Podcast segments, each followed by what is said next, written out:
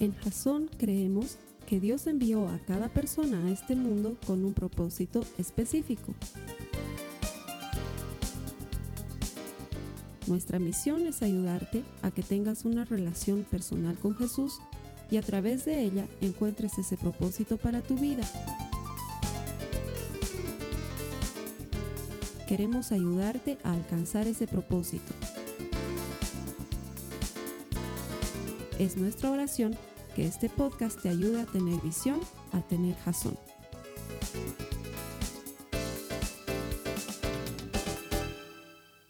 Te voy a invitar a que comencemos directamente en las escrituras. Ellas me van a ayudar a darle título a la serie que estamos comenzando. Estamos en Hechos, en el capítulo 20, en el verso 35. Dice la palabra de Dios. Con mi ejemplo les he mostrado que es preciso trabajar duro para ayudar a los necesitados, recordando las palabras del Señor Jesús. Hay más dicha en dar que en recibir. Otras versiones de la misma porción de la escritura dice, más bienaventurado es, o hay más alegría en, o te vas a sentir más bendecido haciendo, o Dios bendice más cuando das que cuando recibes. Estamos comenzando una serie que para mí es muy importante de transmitir porque es una serie de obediencia. Es ese tipo de series que está preparada para ayudarte a hacer las cosas a la manera que Dios dice que la hagamos. Y esta serie nos va a entrenar en generosidad, nos va a entrenar en nuestra capacidad de dar. Pero, ¿dar a quién? ¿Qué le das al Señor? ¿Alguna vez te has puesto a pensar qué cosas le damos a Él?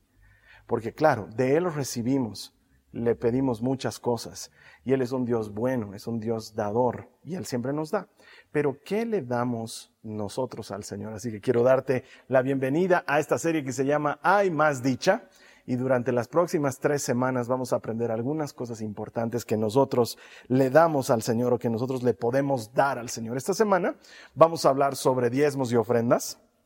Es más bienaventurado o hay más dicha en ser generoso, hay más dicha en ser una persona generosa. La siguiente semana vamos a hablar de hay más dicha en obedecer, en hacer caso, y ahí vamos a hablar todo sobre ayuno. Y la última semana vamos a hablar de hay más dicha en alabar, en bendecir. Y vamos a ver cómo es que nosotros, gracias al sacrificio de Jesús en la cruz, nos hemos convertido en sacerdotes de un nuevo pacto y nuestro trabajo es ministrarle a Dios en su presencia. Así que eso se viene las siguientes tres semanas. Pero para esta semana te voy a invitar a que me acompañes al Salmo 50 en el verso 12. Si me puedes ayudar, por favor. Salmo 50, verso 12. El Señor está hablando con el hombre y le dice, si tuviera hambre, no te lo diría a ti, porque mío es el mundo entero y todo lo que hay en él. Y es que si vamos a hablar de que es más bienaventurado ser una persona generosa, que hay más dicha en ser una persona generosa, lo primero que tenemos que comprender es que Dios es dueño de todo lo que existe. Nada es nuestro, todo le pertenece a Él. Él es dueño de todo lo que existe. Él es dueño de la naturaleza, Él es dueño de los animales, Él es dueño del cosmos entero. Él es dueño del alma del hombre, Él es dueño de lo que podemos ver y de lo que no podemos ver. Y no solamente aquí en las escrituras el Señor nos dice todo me pertenece, sino que hay una serie de otros pasajes en las que Él afirma que realmente el único dueño de todo lo que existe, de tu vida, de la mía, así no se la hayas entregado a Jesucristo, es Él. Él es el dueño de todo. Todo le pertenece. Él es el dueño soberano y absoluto. Y entender su corazón significa comprender que Él es un Dios generoso. Su esencia es generosidad. Él siempre da, Él siempre brinda, Él siempre entrega. Y como parte de esa su naturaleza, siendo Él el dueño y teniendo esta característica en su esencia, Él es un Dios abundante. Él sabe que nunca va a faltar, porque Él es el proveedor de todo. Y Él quiere invitarnos a esa relación con Él, en la que nosotros seamos capaces de comprender que cuando estamos en manos del Señor, estamos en manos de alguien que es dueño de todo y que encima es generoso, por lo cual eso debería darnos a nosotros la, la seguridad, la certeza de que las cosas no van a faltar, jamás. A eso se le llama mentalidad de abundancia. Es la capacidad de creerle a Dios que siendo Él el dueño de todo, jamás nos va a hacer faltar nada. Y ahí podemos ver cómo Él siempre da. Desde el Génesis, desde los primeros capítulos, Él invita al hombre, al hombre a la mujer, a ser parte de su reino y les entrega dominio y autoridad sin pedirles nada a cambio, más que solamente obediencia. Por eso es que te digo que esta es una serie de obediencia, porque nos va a ayudar a entender que haciendo las cosas a la manera de Dios, la vida funciona diferente. Él es un Dios dador, en su esencia es generoso. Y es importante también comprender como base de lo que estamos aprendiendo que sabes que Dios no necesita dinero. ¿Sí? Dios no necesita dinero. El dinero es un mecanismo por el, como un medio por el cual los hombres hacemos intercambio. ¿sí? Pero Dios no lo necesita. La Biblia nos dice que Él es dueño de todo. Él es dueño del oro y de la plata, nos dice la Biblia. Él es dueño de todo cuanto existe. Todas las cosas le pertenecen. Y al ser el dueño de todas las cosas, para Él el valor que nosotros damos a las cosas no es lo mismo que Él le da a las cosas. Él es dueño de todo. Él no necesita dinero. Así que uno de los principios sobre los cuales nos vamos a mover durante esta enseñanza es que nosotros cuando damos dinero a la iglesia entregándoselo a Dios, no le estamos dando algo nuestro, le estamos devolviendo algo que Él nos ha dado primero. Ya me has debido escuchar en más de una oportunidad que siempre te digo, tú no trabajas para tu jefe, tú trabajas para el Señor. Tú no trabajas para una oficina, para una empresa, para el que sea que te pague en cheque o haciéndote un depósito bancario o una transferencia, o quien sea que te pague en efectivo. Tú no trabajas para esa persona o para esa oficina o para esa empresa. Tú trabajas para el Señor. El Señor, dice la palabra de Dios, es el que nos da las fuerzas para generar el movimiento económico. Él es el que nos da las fuerzas. Él le da las fuerzas a tu empresa para que te puedan pagar. Él le da las fuerzas y la provisión al país que sostiene tu economía. Él es el que está detrás de todo esto. Entonces, cuando nosotros entregamos dinero a Dios, en realidad le estamos devolviendo lo que es de Él. No estamos dándole nuestro dinero. Eso es algo muy importante de entenderlo como base, porque si vamos a hablar de que hay más dicha en ser una persona generosa, te ayuda mucho comprender que lo que estás dando en realidad no te pertenece, en realidad lo estás devolviendo. Mira lo que dice Primera de Crónicas en el capítulo 29, en el verso 14, dice, pero ¿quién soy yo y quién es mi pueblo para que podamos darte estas ofrendas voluntarias? Está hablando uno de los reyes en verdad, tú eres el dueño de todo. Y lo que te hemos dado, de ti lo hemos recibido. Cuando le entregamos algo al Señor, le estamos dando algo que de Él hemos recibido primero. Cuando le das tu vida, en realidad es la vida que Él te ha dado. Cuando le dices, Señor, te entrego mi familia, le estás entregando la familia que Él te ha dado. Cuando le dices, te doy mi tiempo, le estás dando el tiempo de vida que Él te ha dado. Cuando le entregas recursos, Señor, te doy mi dinero, no le estás dando tu dinero, le estás dando el dinero que Él te ha confiado, porque todo es de Él. Cada vez que nosotros le damos, le estamos devolviendo. ¿Sí? Y para eso te pongo un ejemplo. La otra noche salimos con las chicas y la María Joaquina se antoja de comer papas fritas y un milkshake. ¿Sí? No sé si tú has hecho alguna vez esa extraña pero deliciosa combinación. Bueno, pues se lo compro para ella papas fritas y un milkshake. Y en lo que estábamos comiendo, yo estiro mi mano para sacar unas papas y ella me dice, mis papas. ¿Cuáles mis papas? Pedacito. Técnicamente son mis papas. Yo las he comprado. Me pertenecen. Darme papas no es darme algo, es devolverme algo. Siempre bromeo de esto con las chicas y aunque ya han avanzado muchísimo en generosidad y este ejemplo probablemente haya ocurrido hace unos siete u ocho años atrás y no cercanamente, es muy importante comprender lo que está detrás del ejemplo, ¿sí? El proveedor de todo lo que tú tienes es Dios y cada vez que le das algo en realidad se lo devuelves porque Dios es dueño de todo y Él no le debe nada a nadie. Así que teniendo esa base creo que podemos empezar a entrar un poco más en el tema de dinero. Lo primero que quiero compartirte para que comprendamos bien sobre diezmos y ofrendas es que el dinero siempre está compitiendo por obtener el primer lugar en nuestros corazones. Lo que el dinero quiere lograr es ser el número uno en nuestra vida. Pero mira lo que dice la palabra de Dios.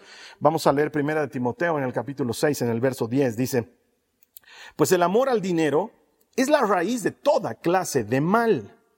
Y algunas personas en su intenso deseo por el dinero se han desviado de la fe verdadera y se han causado muchas heridas dolorosas. Entonces, por esta cita podemos comprender que el dinero en sí mismo no es la causa del problema, sino que el problema es el amor al dinero. Ese es el verdadero problema. ¿Por qué? Porque el dinero es una herramienta. ¿Sí? Ahora, cuando yo te digo que el dinero está pugnando por tener el primer lugar en tu corazón, pareciera que le estoy dando características de una persona. No, no las tiene. Realmente es solamente una herramienta inerte que lo que hace es proveerte de opciones. Nada más. No es bueno ni malo en sí mismo, no tiene personalidad, no tiene carácter, es solamente una herramienta que lo que hace es darte opciones. Si tienes más dinero, puedes optar para cosas diferentes. Si tienes menos dinero, tienes que optar por cosas diferentes. Pero en sí mismo no es bueno ni malo. Entonces, el dinero no es un problema, el amor al dinero es un problema. Y el corazón del hombre es el que genera esta competencia de primeros lugares, ¿sí? Porque la misma Biblia nos dice que la angustia por tener, que lo que vemos, que lo que admiramos, que lo que codiciamos, es lo que está generando algo oscuro y difícil de manejar en nuestro corazón. Ese amor al dinero es el que pretende siempre poner al dinero en el primer lugar de nuestros corazones y es lo que el Señor quiere que aprendamos a administrar porque Él no nos quiere esclavos de nada. No quiere que tú seas esclavo de tu trabajo, no quiere que seas esclava de tus amistades, no quiere que seas esclavo de apariencias, no quiere que seamos esclavos del dinero, no quiere que seamos esclavos de nada. Todo aquel a quien el Hijo hiciere libre, libre es en verdad. Él ya nos ha liberado de cualquier yugo y no quiere que voluntariamente volvamos vamos a ponernos los grilletes de esclavitud. Entonces el dinero tiene la tendencia de llevarnos a eso cuando en lugar de verlo como herramienta, lo estamos viendo como objeto de nuestra persecución constante. El amor al dinero es el que siembra en nuestras mentes la mentalidad de escasez, porque nos deja esa sensación de que nunca hay suficiente, que puede llegar a faltar. Y eso es lo que nos hace buscar cada vez más.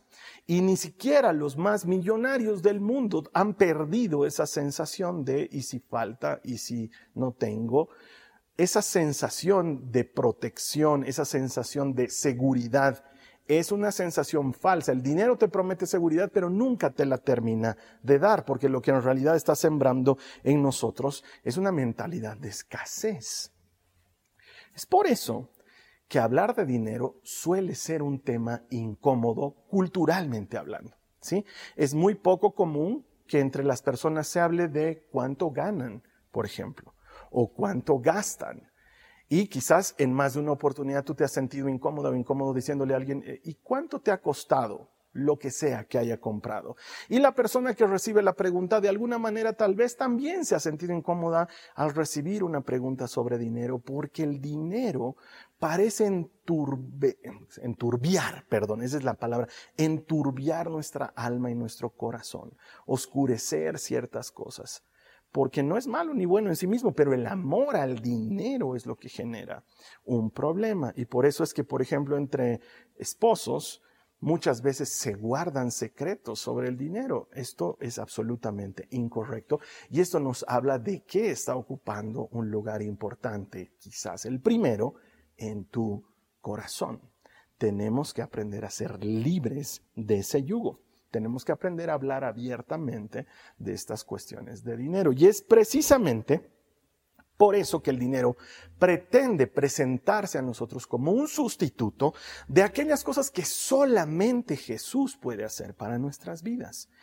El dinero pretende falsamente otorgarte una sensación de protección y seguridad. Si tuviera plata, podría cubrir una emergencia, una necesidad.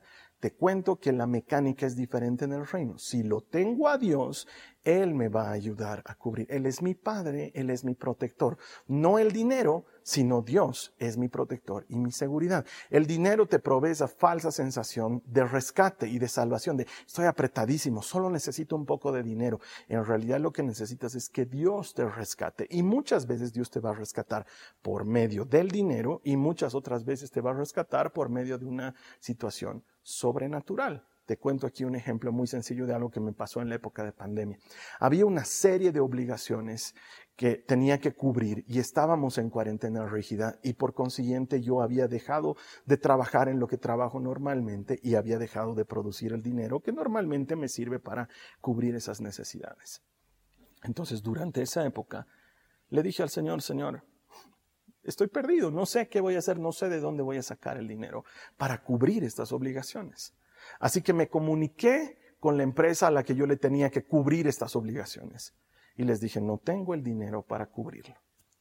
Y ellos me contestaron y me dijeron, señor Paz, ¿y más o menos cuándo usted cree que va a volver a estar económicamente activo para volver a entrar en el ritmo de pagar lo que tienen que pagar y yo les dije probablemente en unos tres meses más. Entonces ellos me dijeron, me respondieron, ok, lo que nos tenía que pagar de febrero, marzo y abril está condonado en un 100%. No tienen que pagarlo. ¿Te das cuenta que no fue el dinero quien me salvó de esa necesidad, sino fue la mano soberana de Dios tocando algún corazón que hizo que dijeran, ok, no le cobren a este señor? Hasta el día de hoy no lo puedo entender. Y es que muchas veces pensamos que la solución viene porque aparezca plata en tu cuenta, pero muchas veces la solución viene por otro lado, como en este caso, que se me condone una obligación económica que yo tenía. Dios puede hacer muchas de esas cosas, de muchas maneras, porque Él es el dueño de todo. Entonces la idea de que el dinero me salva es contraria al Evangelio porque es Cristo quien me salva, Cristo quien me rescata. Pero el dinero siempre está tratando de adueñarse de nuestro corazón. Si yo en este momento te ofreciera, te dijera, por favor, necesito que me ayudes con unas cosas que tengo que bajar de mi vagoneta y te voy a dar 200 dólares si me das una mano. Tú me vas a decir, ¿cuánto? ¿Cuánto me has dicho? 200 dólares. 200 dólares, Carlos Alberto, ¿sabes qué? ¿Qué más tengo que hacer? En ese momento me voy a convertir en tu persona favorita, me vas a amar locamente y vas a bajar todo lo que haya que bajar de mi movilidad y luego me vas a decir, ¿qué más necesitas? ¿En qué más te puedo ayudar? Porque sabes que eso es lo que logra el dinero con las personas. Nos cautiva y nos engaña. Y la Biblia nos está diciendo que el amor al dinero es la causa de todos los males. Por eso es que necesitamos quitar nuestro amor de ese objeto que puede tan traicioneramente desvirtuar el camino de nuestro corazón. Mira lo que dice la palabra de Dios en Mateo en el capítulo 6 en el verso 24. Dice, nadie puede servir a dos amos, pues odiaría a uno y amaría al otro. Será leal a uno y despreciará al otro. No se puede servir a Dios y estar esclavizado al dinero. Y es que hay quienes están dispuestos por dinero a hacer lo que sea, ¿sí? Están dispuestos a hacer cosas que hasta son ilegales o que ponen en duda tu honestidad o tu gran valor. Y eso nos habla de algún tipo de esclavitud. Entonces, aquí viene la solución de parte de Dios. Porque por extraño que parezca, la solución de parte de Dios para no estar atados al dinero, comienza con soltar dinero. Es por eso que hay más dicha en dar. Es por eso que es más bienaventurado ser una persona generosa, porque la manera en la que nos desesclavizamos del amor al dinero es soltando el dinero. Y ahí entra perfectamente la figura del diezmo bíblico. Ahora, también sé que hay muchas personas que son eh, resistentes o contrarias a la idea de dar diezmo dentro de la iglesia. Y en todos estos años que tengo de conocer a Jesús y de escuchar y de aprender sobre el manejo del dinero en tu vida personal y al interior de la iglesia, si hay algo que he aprendido, es que los que están en desacuerdo con los temas del diezmo son las personas que no dan diezmo. Porque las personas que dan, lo dan porque están plenamente de acuerdo. Esto genera más bien una resistencia en las personas que dicen, ah, lo que pasa es que con eso estamos contribuyendo a que el pastor se haga millonario. Y sabes que, a nombre de la iglesia, tengo que pedirte disculpas porque sí, en muchos lugares se ha desvirtuado el manejo del dinero y hemos hecho quedar mal a la iglesia, mal a los pastores y mal a Jesucristo. Por eso es que es importante que esto se maneje de una manera frontal y abierta, enseñando lo que dice la palabra de Dios. Y el diezmo es una de esas maneras en las cuales el Señor nos entrena en generosidad. Sí, como lo oyes. El diezmo es un entrenamiento de Dios para que tu corazón sea generoso. ¿Por qué? Porque te está enseñando una dinámica por medio de la cual tú empiezas a soltar algo que consideras tuyo. Pero cuando lo has aprendido bien, sabes que no es tuyo, que solamente estás devolviendo. Y aprovecho este momento para felicitar a todas aquellas personas en cualquier lugar del planeta que son fieles en sus diezmos en el lugar donde se congregan, porque el Señor lo dice así, hay que hacerlo, es una ordenanza del Señor, es un tema de obediencia, es un entrenamiento de generosidad, es la manera por medio de la cual nos entrenamos a soltar una muy pequeña parte del ingreso que tenemos. Es más, este es el acuerdo económico más loco que existe en la tierra. Porque cuando tú sacas un préstamo del banco, por ejemplo, te piden mínimamente que tú des un 20% para que ellos te financien un 80% para que luego lo vayas devolviendo, lo vayas pagando. Cuando entras en una sociedad, las sociedades suelen ser 30, 70, 40, 60, 50, 50, pero nunca, no he escuchado jamás de una sociedad en la que se te proponga esto. Tú pones el 10%, y yo pongo el 90%. Es la cosa más extraña de la vida y eso es lo que significa el diezmo en nuestras vidas como creyentes. Es una invitación de Dios a entrenarnos en generosidad para devolverle a Él el 10% de lo que Él nos ha dado, de manera que confiemos y creamos que Él es capaz de hacer mucho más con 90% de nuestro ingreso que con 100%. Es un ejercicio de confianza, es un ejercicio de obediencia, es un ejercicio de generosidad. Y hasta que no lo has hecho, sí, genera esa sensación de realmente me está faltando. Le voy a poder dar a devolver a Dios esto porque si con 100 no lo estoy logrando y sabes que muchas personas llegando a esta, a esta parte de la conversación interna de si lo hago o no lo hago, llegan a decir, bueno, pero al final eso es algo que Dios dijo en el Antiguo Testamento y no tiene validez en el Nuevo Testamento. Y si tú escuchas suficiente, suficiente tiempo las predicas de Jasón, tú sabes que en esta iglesia le damos absoluta validez en igual proporción al Antiguo y al Nuevo Testamento. Ambos son palabra de Dios. Y aunque sabemos y entendemos que no necesitamos cumplir la ley a rajatabla porque Cristo la cumplió por nosotros, también sabemos que es Cristo el que dice, si me aman, guardarán mis mandamientos. La obediencia es una manera de mostrarle amor a Jesucristo.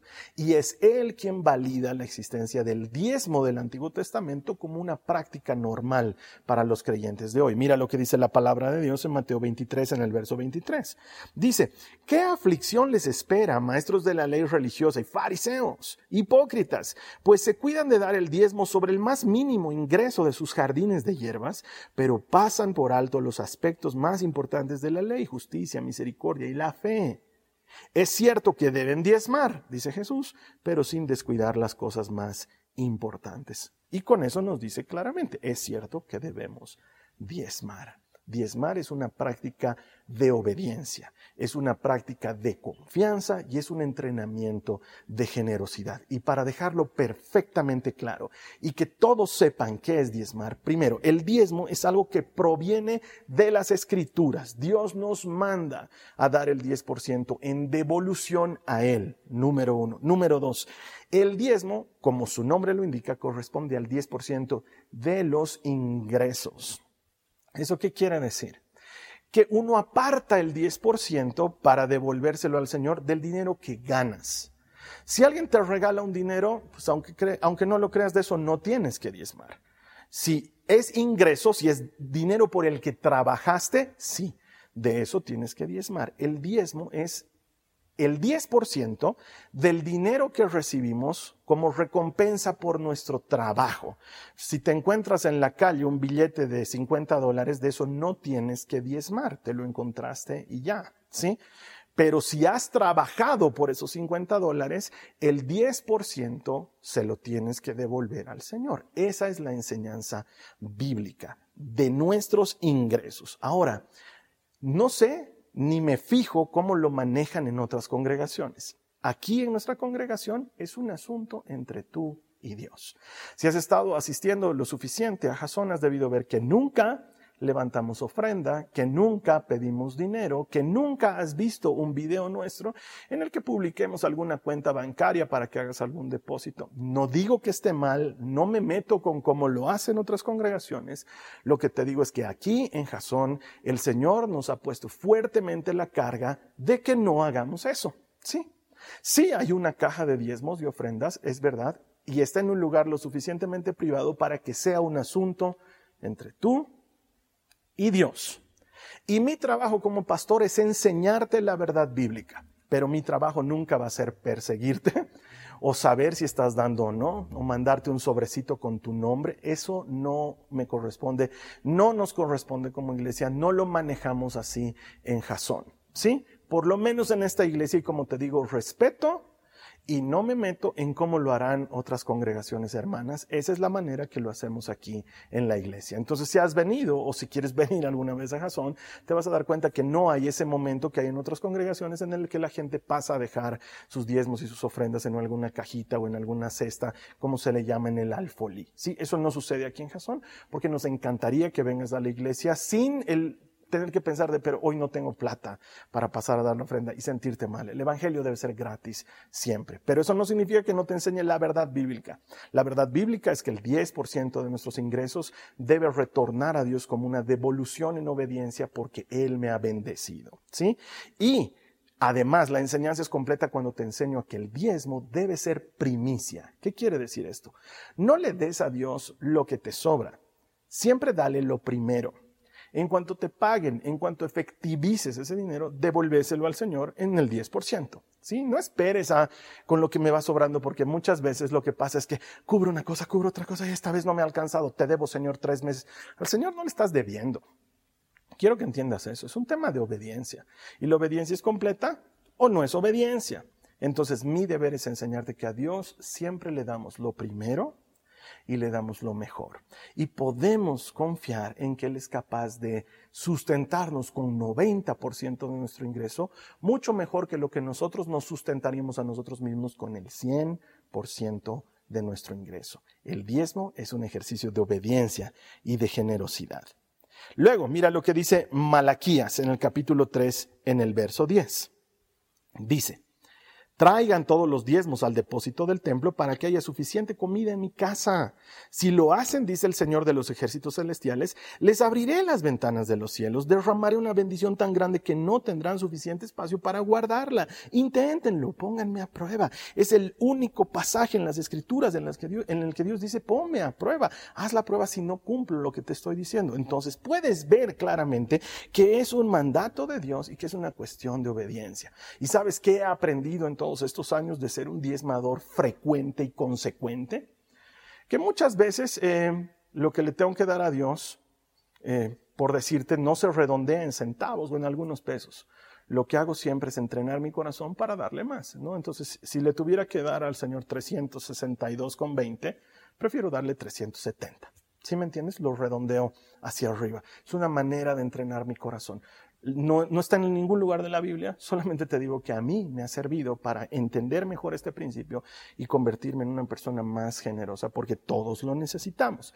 ¿Dónde debes dar tu diezmo? En la casa donde te alimentas. ¿Sí? En la congregación en la que recibes palabra de Dios, en la congregación en la que tú ministras al Señor en su presencia. O sea que si tú estás viendo este mensaje eh, en, en, YouTube o lo estás viendo en algún otro lugar, pero te congregas, no sé, en la congregación de los hermanitos de no sé dónde, ahí es donde tú debes diezmar, en la congregación donde tú recibes alimento. Y quizás me digas, pero Carlos Alberto, estoy viendo este mensaje y me está haciendo de alimento. Sí, pero la Biblia dice que tienes que hacerlo en la casa donde te congregas, porque una ofrenda es distinto. Si tú quieres apoyar este ministerio, eso es algo distinto, lo explicaré más adelante. El diezmo, el 10% lo doy en la casa donde me alimento. Ahora, tenemos muchos hermanos que se alimentan solamente en Jasón, pero que lo hacen desde el interior del país, desde el exterior del país. Hola, bienvenido a Jasón. Esta es tu casa, este es el lugar donde tú puedes ejercitar generosidad y ser obediente con el Señor. Y quizás me digas, y Carlos Alberto, ¿qué hacen con mi dinero? Te cuento que no hacemos nada con tu dinero.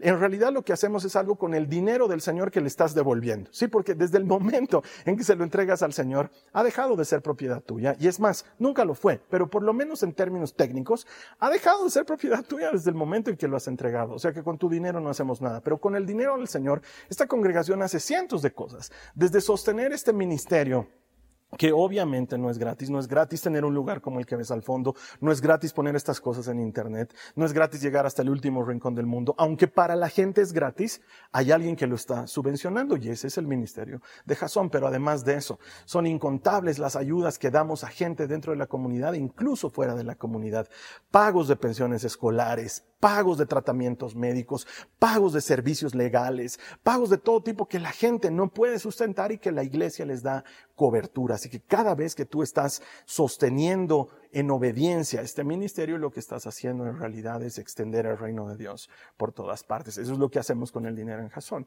Siempre lo manejamos para bendecir a la iglesia en las necesidades propias de la iglesia. Esa es la manera en la que lo trabajamos. Eso sucede con el diezmo. Ahora me dirás, pero Carlos Alberto, ¿y qué pasa si yo quiero hacer algo extra con ese dinero o con, o con el 90% que tengo o lo que fuera. Mira, hay otro concepto bíblico que se llama el concepto de ofrenda. La mentalidad de abundancia y el entrenamiento de generosidad entiende que hay más alegría en dar que en recibir. Es más bienaventurado ser una persona generosa y has entendido que tu Padre es un Padre abundante, es dueño de todo lo que existe, entonces albergas una mentalidad de generosidad y tu corazón está en ayudar, en dar a otros, en servir a los necesitados, en atender cualquier otro tipo de necesidad y entonces ahí es cuando entra la figura de la ofrenda. Te pongo un ejemplo. Unos años atrás, cuando mi hijita Nicole estaba cumpliendo años, había invitado a unas cuantas amiguitas a celebrar su cumpleaños en la casa y mi esposo y yo nos habíamos encargado de proveer todo lo necesario para que no les falte cosas de comer y de tomar y para divertirse. Nunca me voy a olvidar la sensación que tuve cuando le escuché a la Nicole hablando con algunas de sus amiguitas y haciendo de anfitriona y diciéndoles, chicas, chicas, sírvanse lo que quieran, no va a faltar. Mi papá y mi mamá tienen más allá adentro, sírvanse lo que quieran, no importa que se acaben, van a sacar más. no sé de dónde se sacó esa idea la Nicole, pero eso a mí me daba un compromiso de tener que seguir sustentando el hambre de las muchachitas que estaban comiendo ahí en la fiesta. Aunque te digo, la verdad, las mujercitas no comen mucho. No sé si es igual con los hombrecitos, pero me encantó esa idea de, chicas, sírvanse, no va a faltar, mis papás tienen más adentro. Esa es la mentalidad de alguien que ha confiado en que su papá, que su mamá es generosa, es generoso y que tiene abundancia. Bueno, te cuento que nuestro Padre, nuestro Dios, es generoso y es abundante. Y Él nunca nos va a hacer faltar. Si tú aprendes a confiar en eso, puedes ser una persona generosa, porque muchos pensamos y decimos, voy a ser generoso el día que tenga de sobra. Nunca vas a tener de sobra en los términos del mundo. Pero si lo haces en los términos de Dios, aún hoy día, en tu pobreza, en tu escasez, tienes la abundancia de un Padre que es generoso y abundante. Puedes confiar en Él. De hecho, Michael Norton, profesor de la Escuela de Negocios de Harvard, hizo un estudio durante muchos años y publicó su estudio diciéndonos que la Universidad de Harvard había logrado comprobar que el hombre es más feliz cuando da que cuando recibe. Y esto está en cualquier parte del Internet y lo puedes encontrar. Lo curioso es que Michael Norton no es el autor de esa verdad, sino que el autor es Jesucristo, de quien hemos leído minutos atrás en Hechos, en el capítulo 25, cuando nos dice que Él es el autor de la frase, hay más alegría en dar que en recibir. Oye, le tomó casi dos mil años a la Universidad de Harvard y a la ciencia comprobar lo que Jesús ya venía manejando desde que estuvo aquí en la tierra. Ser generosos es más bienaventurado. Entonces, ofrendar es un ejercicio por medio del cual llevas tu generosidad a un siguiente nivel. Porque en el diezmo la generosidad está en entrenamiento, en obediencia, pero en la ofrenda estás haciendo más que solamente diezmar. Y entonces ahí podemos comprender lo que nos dice la palabra en 2 de Corintios, en el capítulo 9, en el verso 7, que nos dice, cada uno debe decidir en su corazón cuánto dar y no den de mala gana ni bajo presión, porque Dios ama a la persona que da con alegría. Este pasaje está dentro del contexto de Pablo recogiendo ofrendas para los hermanos en Jerusalén que estaban viviendo en escasez. Entonces, de todas las iglesias de Asia, él recolectaba dinero para llevarles a los hermanos en Jerusalén. Esto es distinto del diezmo y eso es muy importante entenderlo, porque alguna vez alguna persona me preguntaba, Carlos Alberto, ¿sabes qué? Eh, he visto un necesitado y entonces de mi diezmo le he dado algo de dinero. Y eso no tiene sentido. Porque es como que tú me hayas prestado, por decirte algo, me has prestado 100 dólares. Y yo vengo y te digo, ¿sabes qué? Te, estoy devolviendo lo que me has prestado, pero te estoy dando 80 porque afuera había una señora que estaba necesitada y le di 20 dólares, así que te estoy dando 80 a ti. Tú me vas a decir, ¿y por qué no le diste de tu plata? A mí me debes 100, dame 100. Tiene lógica, ¿verdad? El 10% es algo que le devolvemos a Dios en integridad. Si tú quieres ser generoso con alguien más, eso se llama ofrenda y no lo tocas de tu diezmo, lo das del 90% que tú administras. Y esa ofrenda la puedes utilizar en lo que quieras. Esa ofrenda es generosidad pura. ¿Puedes ofrendar a la iglesia? Claro que sí. Por ejemplo, lo que les decía, si hay alguna persona que no se congrega aquí, pero quiere apoyar este ministerio, puedes ofrendar a la iglesia de Jason. Claro que sí. Pero puedes ofrendar a necesitados, a gente que está pasando por un momento difícil, algún familiar que necesita alguna cobertura. Lo puedes hacer en dinero, lo puedes hacer en medicamentos, lo puedes hacer en alimentos. La ofrenda es ir más allá de lo que estoy acostumbrado en mi generosidad y entrenarla y llevarla a otro nivel. Es cuando del 90% que es mío, yo bendigo a quien yo quiera, con alegría, como acaba de decir Pablo. Doy porque he entendido que Dios a mí nunca me va a hacer faltar. Entonces me transformo en un canal de distribución. En lugar de ser un canal de retención, me transformo en un canal de distribución. No soy una represa, soy un río. Lo que Dios me da, yo lo distribuyo a alguien más. Y si hay algo que comprobado en esta vida, es que Dios te bendice para bendecir a otros. Es lo que Él hace. Y si Él ve que tú eres bueno distribuyendo, Él te va a dar para bendecir a los demás. Por eso es que lo que comienza como un ejercicio de obediencia termina transformándose en generosidad pura, en la capacidad de dar de lo que el Señor te ha dado para ayudar a otras personas como quieras y cuando quieras. Es hermosa la historia que aparece en el Antiguo Testamento cuando el Señor le dice a Moisés que tienen que construir este tabernáculo del cual te he hablado muchas veces, templo móvil, esta carpa en el desierto para que habite ahí la presencia del Señor. Moisés le pide a la gente y les dice, vamos a necesitar ofrendas. Esto no era diezmo, es gente generosa que quiera aportar para construir el tabernáculo. Y dice que la gente traía telas, traía oro, traía metales preciosos, traía madera. Ofrendaron y ofrendaron a tal grado que los sacerdotes y los artesanos que estaban construyendo fueron y le dijeron a Moisés, por favor, dile a la gente que ya la paren, que ya no ofrenden más, porque ya hay de sobra para construir lo que tenemos que construir. Cuando un corazón llega a ser así de generoso, sobra, nunca falta pero hay que comenzar entrenándolo, porque si tienes la mentalidad de voy a dar cuando tenga, eso nunca va a pasar. Empezá a dar, aún en lo que tú consideras poco, en lo que consideras escaso, y ve cómo Dios te transforma en un distribuidor de sus bendiciones. Es la manera en la que Jesús lo hace. De hecho, desde hace un buen tiempo atrás, el Señor puso en mi corazón que yo ande con 50 bolivianos en mi billetera, extra de lo que yo pueda necesitar. No suelo andar con efectivo, es más, muchas veces me hago reñir con mi esposa por no tener efectivo, pero siempre tengo un billete de 50. ¿Y por qué lo tengo ahí? Porque el Señor me ha mostrado que muchas veces va a decirme a esta persona, dale. Y yo tengo que sacar esos 50 y dárselos. Y son 50 del 90% que yo manejo, no de su diezmo. ¿Sí me entiendes? Y también te tengo que confesar la verdad, muchas veces me he peleado con el Señor, estando en el auto y se me acerca una persona y el Señor me habla al corazón y me dice, dale los 50. Yo digo, Señor, no parece que necesite los 50, creo que le puedo dar otro, dale. Y a veces he sido desobediente. A veces he avanzado con el auto y el Señor me ha estado dando vueltas. Es más, nunca voy a olvidar de una vez que era tan fuerte lo que el Señor me decía y tan grande mi desobediencia que al final tuve que dar toda una vuelta de manzano para darle esos 50 a un Señor que había visto y que dije, no, no los necesita. Y sabes que cuando volví ya no estaba el Señor. Y Dios me seguía molestando en mi corazón y diciendo, no sé, Carlos Alberto, lo vas a tener que encontrar porque yo no voy a dejar de molestarte. Y sabes que emprendí una búsqueda de calle tras calle hasta que lo encontré al Señor. Lo detuve y le dije, Señor, no quiero que se ofenda, tengo esto para usted. Entonces tengo ahí 50 bolivianos. No siempre he sido obediente, pero sí estoy seguro que el Señor quiere entrenarme en generosidad, porque además lo confieso, ser generoso no es una de las virtudes de mi vida, pero si hay algo que me ha entrenado a ser más generoso de lo que era antes de conocer a Jesús, es haber aprendido a darle, devolverle a Él el 10%. Así que yo te puedo asegurar que si tú entras en esta dinámica, lo que estás haciendo es un ejercicio de generosidad, pero sobre todo de obediencia. Y la palabra de Dios dice que Él bendice a los que le obedecen. Quiero invitarte a que cerramos este tiempo orando, ¿sí? ¿Me permites? Vamos a cerrar nuestros ojos y te voy a pedir que hagas tuya esta oración que yo voy a hacer. Señor Jesús, te doy gracias por habernos enseñado estos principios maravillosos del reino.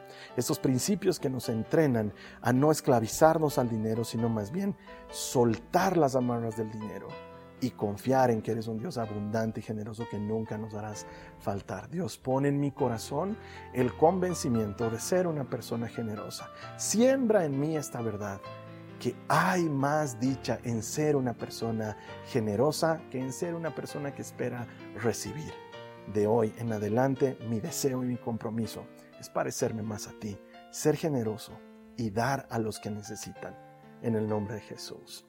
Amén y amén. Espero que la enseñanza te haya servido. La siguiente semana vamos a estar compartiendo sobre ayuno, porque aquí en Jasón, no sé en qué época estés viendo este video, pero en Jasón vamos a comenzar un ayuno de 21 días. Por eso la siguiente semana vamos a compartir ese tema que se llama Hay más dicha en ser obediente y vamos a ver que tiene que ver la obediencia con el ayuno. Eso lo vamos a explicar la siguiente semana. Así que te voy a estar esperando aquí para compartir ese mensaje. En tanto, ¿me ayudas a compartirle esto a alguien más? Seguramente hay muchas personas que necesitan aprender principios bíblicos sobre el manejo del dinero. Esto les puede servir mucho. Podemos hacerlo llegar hasta el último rincón del mundo. Y entonces cuando alguien encuentre a Dios por medio de ese mensaje, nosotros vamos a celebrar que todo el que encuentra a Dios encuentra vida. Jasonauta, espero aquí la siguiente. Esta ha sido una producción de Jason Cristianos con propósito. Para mayor información sobre nuestra iglesia o sobre el propósito de Dios para tu vida, visita nuestro sitio web www.jason.info. Allí encontrarás muchos recursos para animarte en tu relación con Dios, enseñanzas, nuestro blog, prédicas y mucho más.